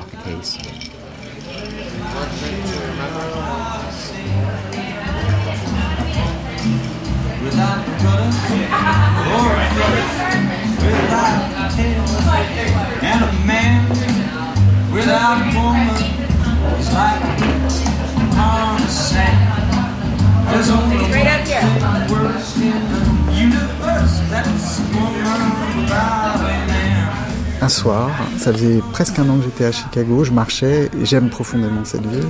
Et tout d'un coup, comme on dit en anglais, out of the blue, Fabrice Rosier. je me suis dit, Simone a eu tort. Elle aurait dû rester. Et je crois qu'on pourrait se poser la question, et si elle était restée Qu'est-ce qui serait advenu? Qu'est-ce qui serait advenue dans son destin de femme Quel livre aurait-elle écrit? Quel rôle aurait-elle joué? Si elle était restée Est-ce qu'elle aurait écrit en anglais? Est-ce qu'elle aurait euh, joué tous les rôles qu'elle a joués à Paris? Je pense que si elle était restée à Chicago, euh, par son génie, par son talent, euh, par son goût de la vie, elle se serait inventé plein de rôles. Et je pense que le président Obama l'aurait euh, consulté, associé, et que euh, à Chicago, elle aurait vécu une expérience de solitude qui aurait tracé probablement son destin autrement. Car euh, à Paris, je crois qu'elle n'a pas fait cette expérience de la solitude. Elle l'a approchée aussi près qu'elle pouvait, mais elle est restée avant tout euh, une force collective, ce qui est sa grandeur. Mais c'est peut-être là que se, serait joué euh, un destin différent. Oui. Je crois que c'est ce qui m'émeut si fort au moment du départ. C'est ici un des points du monde où se joue l'avenir de l'homme.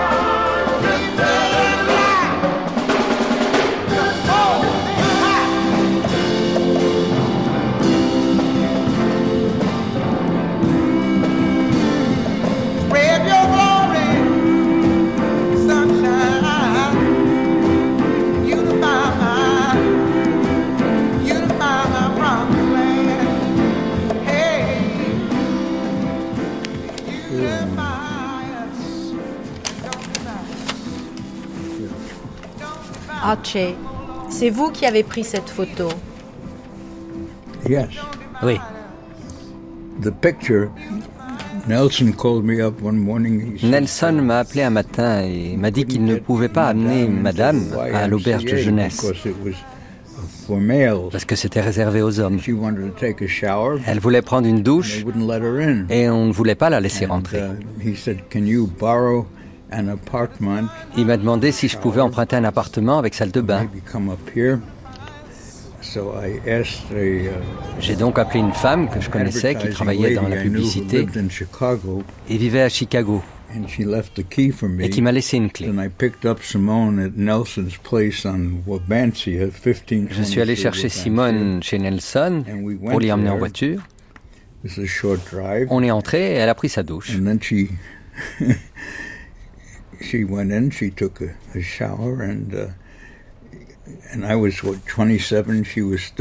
J'avais à l'époque 27 euh, ans et elle en avait 39. J'ai pris mon appareil photo avec moi comme d'habitude. Je me suis approché de la salle de bain. Et comme elle avait laissé la porte ouverte, je l'ai aperçue.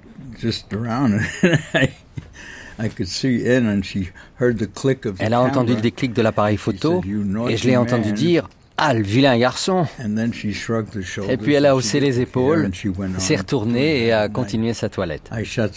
J'ai donc pris encore quelques photos pendant qu'elle était de dos. Nelson n'a jamais vu ces photos. Parce que même si elle lui a raconté l'histoire, il était mon ami et je ne voulais pas qu'il se fâche. Par contre, tous mes éditeurs et tous mes amis l'ont vu un jour en couverture du Nouvel Observateur.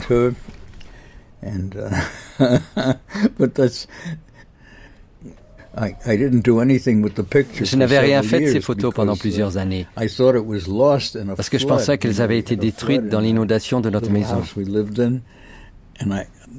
J'avais perdu à cette occasion beaucoup de négatifs et je pensais que ces photos en faisaient partie. Un jour, je suis tombé dessus et j'ai aussitôt fait des agrandissements. C'était une femme très jolie et très photogénique. Est-ce que vous avez conscience d'avoir immortalisé une autre Simone de Beauvoir? La Simone de Beauvoir sensuelle, sexuelle et non la Simone de Beauvoir intellectuelle et philosophe elle était les deux à la fois. Et c'est bien pour ça que Nelson l'aimait.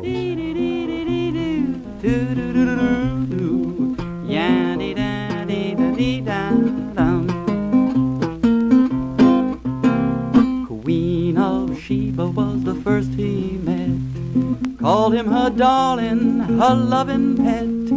Bought him a Cadillac automobile with a diamond headlight and silver steering wheel. I can understand why Nelson. Je comprends pourquoi Nelson était aussi amoureux d'elle. Michael Kaplan. Parce qu'elle avait tout. Elle était belle. Elle était intelligente. C'était une féministe. Et quand je regarde la photo qu'Archie a prise d'elle dans cette salle de bain, je me dis que je comprends. C'était une femme qui voulait explorer le monde. Et c'est un peu ce qu'ils ont fait. Ils sont allés au Guatemala et au Mexique. Et plus tard au Maroc. C'est le genre de femme qui, qui vous rend meilleur. Et ça, pour moi, c'est quelque chose. Je comprends pourquoi elle est toujours aussi célèbre et vénérée en France.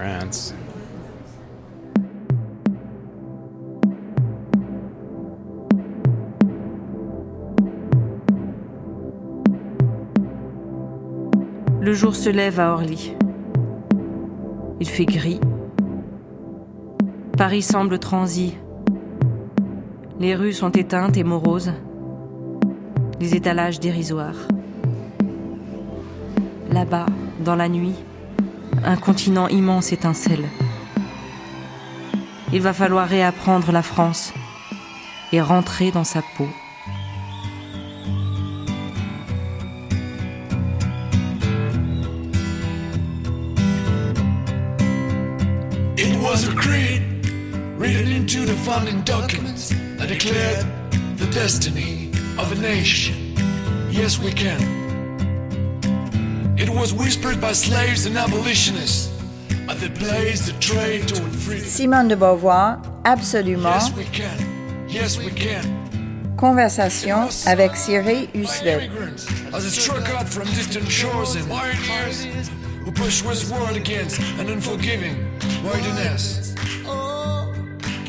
Siri Hustvedt, est-ce que vous vous considérez comme une héritière de Simone de Beauvoir?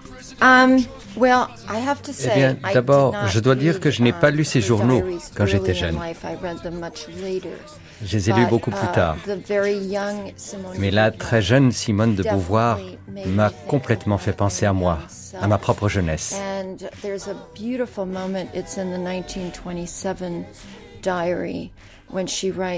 Il y a un très beau moment dans le journal de 1927 où elle dit qu'elle ne sait rien, rien, rien, pas même comment poser les bonnes questions. Et à la fin de ce passage, elle ajoute, il faut que je lise et que je lise encore, et aussi que j'étudie, et que je continue sans cesse de lire et d'étudier.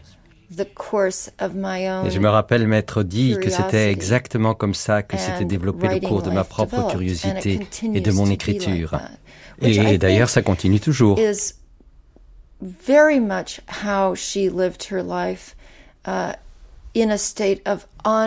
je pense même que c'est comme ça qu'elle a vécu sa vie, dans un état de curiosité intellectuelle permanente sur ce que sont les êtres humains et comment on devrait vivre. Vous écrivez de la fiction, mais vous écrivez aussi des essais. Est-ce que le temps est venu de ne plus voir Simone de Beauvoir comme une philosophe ou une romancière, mais comme un objet très complexe qui va dans beaucoup de directions? Le deuxième sexe est une œuvre prodigieuse que j'ai relue récemment parce que je travaille sur un petit ouvrage philosophique intitulé Delusions of Certainty. Et en relisant certains passages,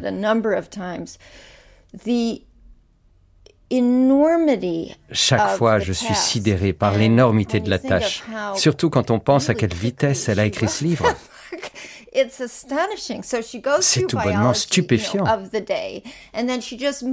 Elle traite de la biologie pour aborder ensuite un tout autre aspect du même problème. C'est incroyable. Um, but again, I think you're absolutely right that to think of euh, vous avez complètement raison en disant que considérer uh, Simone de Beauvoir seulement comme l'auteur du deuxième sexe, aussi important qu'il soit, ce serait nier la multiplicité de ses talents. Par exemple, L'invité est un vrai roman philosophique dans lequel ces idées sont exprimées en profondeur, mais de façon romanesque, avec toutes les contradictions, ce qui est très différent d'un texte argumentatif um, et qui est quelque chose auquel j'adore me confronter. Ce que je veux dire, c'est que le plus grand plaisir dans l'écriture du roman est qu'on n'a pas à argumenter quoi que ce soit. On peut très bien avoir un texte polyphonique avec de multiples voix différentes et, et différents points de vue. Une sorte de réalité dialogique.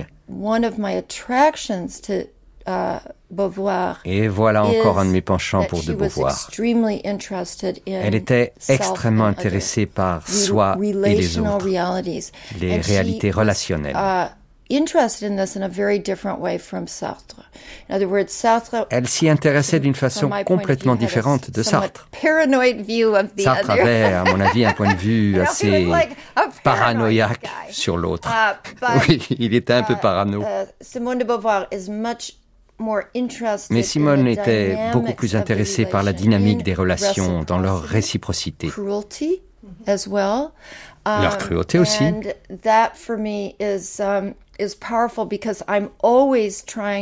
Et c'est très important pour moi parce que j'essaie toujours de prendre en considération le relationnel, ce qui se passe entre les gens.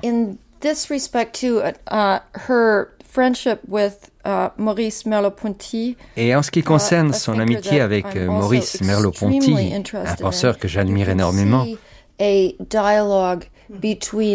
on imagine le dialogue qu'il y a eu entre ces deux personnes et à quel point je crois qu'ils se sont marqués l'un l'autre. Sartre et Simone de Beauvoir ont formé un couple littéraire, peut-être un des premiers grands couples modernes. Est-ce que c'est aussi un exemple pour vous dans votre propre vie qui vivait aussi un grand couple littéraire? Oui, oui. oui, oui.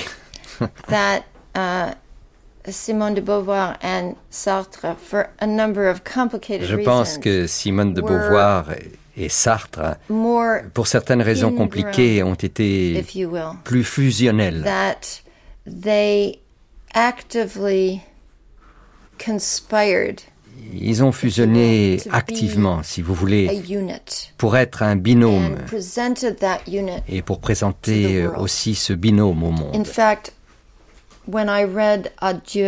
En fait, uh, quand j'ai lu la cérémonie des adieux, j'ai senti à quel point Simone de Beauvoir soutenait ce vieil homme. Il n'était pas si vieux que ça, mais il était malade.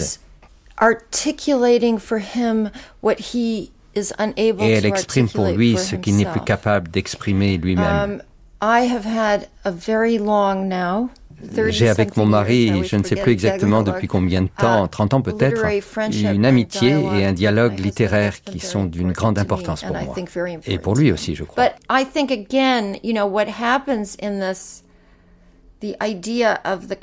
Mais encore une fois, quand je pense à ce qui se passe avec cette idée du couple, je ne peux pas vous dire combien de fois c'est arrivé. Les journalistes, par exemple, ils me posent des questions tellement insensées. Du genre, est-ce que mon mari m'a appris la neuroscience ou la psychanalyse? En 2011, j'ai fait une conférence sur Freud à Vienne. J'ai fait aussi une conférence vidéo pour le 200e anniversaire de la naissance du Kierkegaard à Copenhague. Quelquefois on se dit, mais à quoi pensent ces gens?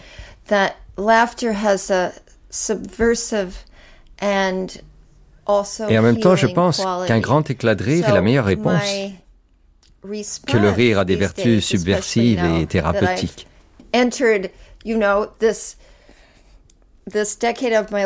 Et donc mes réponses aujourd'hui, spécialement depuis que je suis rentré dans l'âge de la vie où je suis censé faire preuve de beaucoup d'autorité, c'est tout simplement de pouffer de rire. Vous avez dit que votre livre Un monde flamboyant pouvait être considéré comme un livre féministe.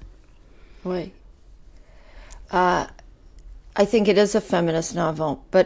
Je pense en effet que c'est un roman féministe. Ce n'est pas une parabole féministe. Ce sont deux choses très différentes. Ce n'est pas de l'agite propre. C'est quelque chose de beaucoup plus compliqué que ça. Uh, Parce que c'est l'histoire d'une femme qui revêt trois masques d'hommes. Uh, c'est aussi l'histoire de comment ces masques d'hommes modifient sa propre géographie intérieure. En d'autres termes, en changeant de personnage, elle se transforme en profondeur. Elle découvre les aspects masculins d'elle-même. Je reconnais que je suis plus intéressée par ce qui est compliqué que par ce qui est simple. Mais je pense que mon héroïne, qui passe pour être une artiste très douée, est aussi quelqu'un qui se livre au sacrifice. N'est donc pas totalement différent de certains aspects de la personnalité de Simone de Beauvoir. Elle s'est toujours fait passer après Sartre. Il y a aussi le fait que le livre est à la fois opératique et mythique. Ce n'est donc pas du réalisme pur.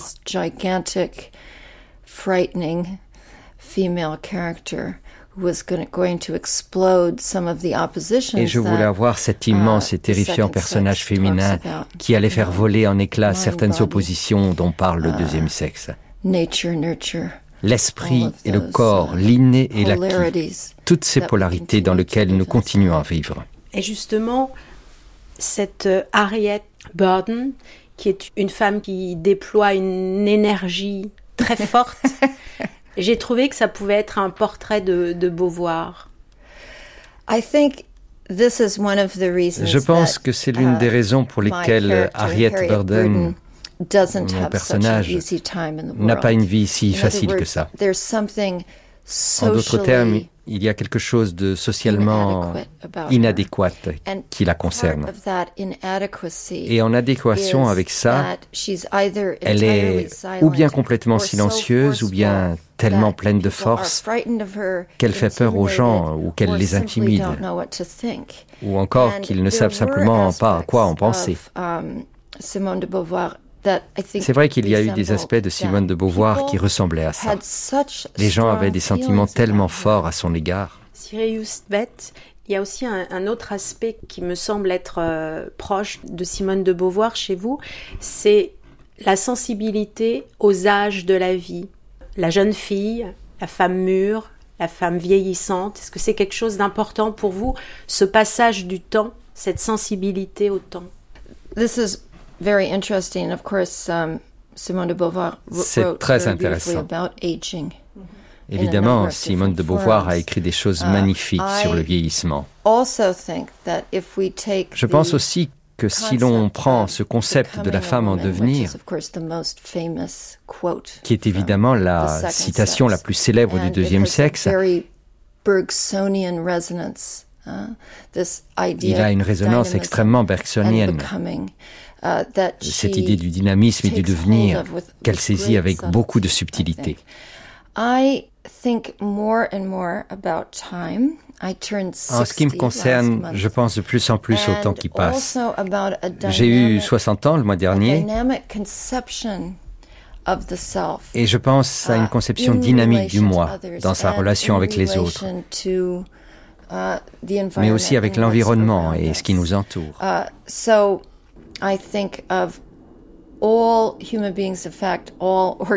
Donc je conçois les êtres humains, mais aussi toute matière organique, les plantes, les animaux, comme un fluide en perpétuelle transformation. À la fin de, de sa vie, euh, Simone de Beauvoir écrit un livre qui est une sorte de bilan ou de testament, tout compte fait. Et elle a cette très jolie phrase que je vous laisse lire en anglais et commenter. Ah oui? Oh, it's in English? Ah, en anglais. I wanted to make myself exist for others J'ai voulu être reconnu par les autres en leur transmettant aussi directement que possible le goût de ma propre vie. J'y ai plus ou moins réussi. C'est très beau. Was, I think, je pense qu'elle s'est montrée extraordinairement audacieuse dans son autobiographie et aussi très ouverte. Bon, on sait bien sûr qu'elle a aussi caché certaines choses. Alors disons qu'elle était à la fois ouverte et fermée. Mais j'ai toujours pensé que toute œuvre autobiographique, peut-être même la plus célèbre, les Confessions de Jean-Jacques Rousseau, fait des impasses, uh, laisse de côté certaines choses. necessary to the very essence of storytelling. You know, we do not, we cannot Écrire des livres n'est pas comme la phénoménologie. Ce n'est pas vivre et retranscrire chaque instant. C'est tout simplement pas um, possible. But the idea that she had, and we know it was complicated, but I find it very beautiful, and I'm sure that many people found it extremely On sait à quel point c'est compliqué, et je suis sûr que beaucoup de gens ont trouvé ça exaspérant. Mais moi, je trouve ça très beau que cette femme ait eu la confiance en elle suffisante pour croire que ce qu'elle ressentait, vivait et pensait pouvait être un don pour les autres. Now, there are many women who do not feel this. And this is something that she wrote about in The Second Sex, and it's something that goes on now. Quand on voyage un peu partout comme je le fais et qu'on va à des conférences, on constate pas toujours, bien sûr, il y a des exceptions. Que dans la façon dont les femmes se présentent et présentent leurs conférences, comparé à la façon dont les hommes le font, il y a une différence extraordinaire. Il y a un véritable gouffre entre eux pour ce qui est de la confiance en soi. Et c'est évidemment parce que les femmes sont punies, punies pour être fortes, pour être offensives dans leurs idées et pour défendre leurs convictions. Et c'est justement ce qu'elle a fait. Et je vais vous dire une chose. À l'approche de la soixantaine, peu importe la période d'ailleurs, je n'accepte plus toute cette vulgarité sexiste. Ça suffit. Ça va comme ça. Et de ce point de vue-là, elle a ouvert la voie à beaucoup d'autres femmes. Ça ne veut pas dire qu'on ne souffrira plus.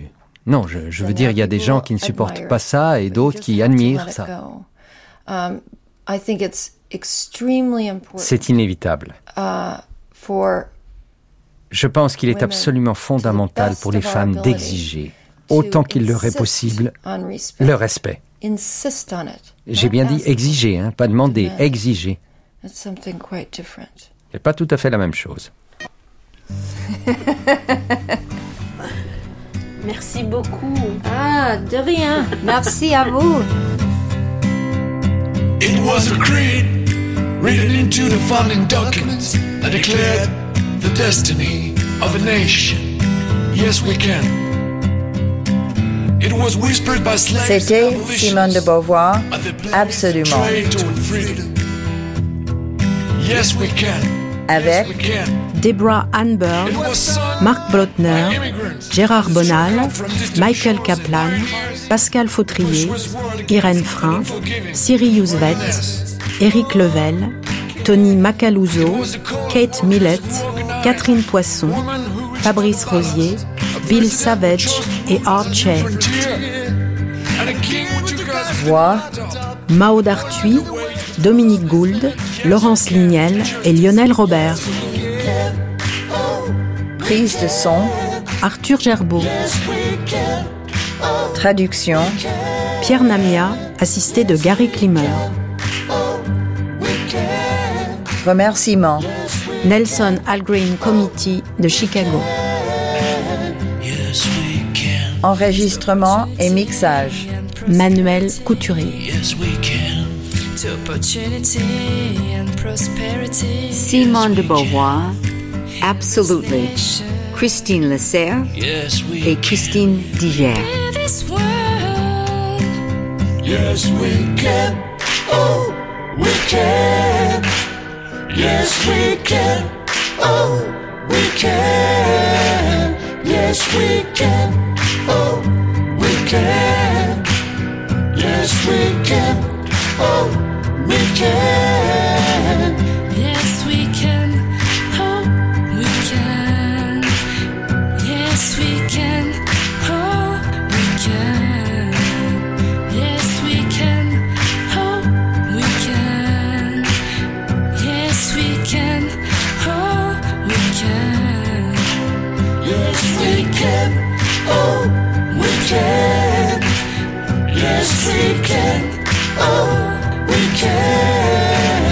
Yes, we can.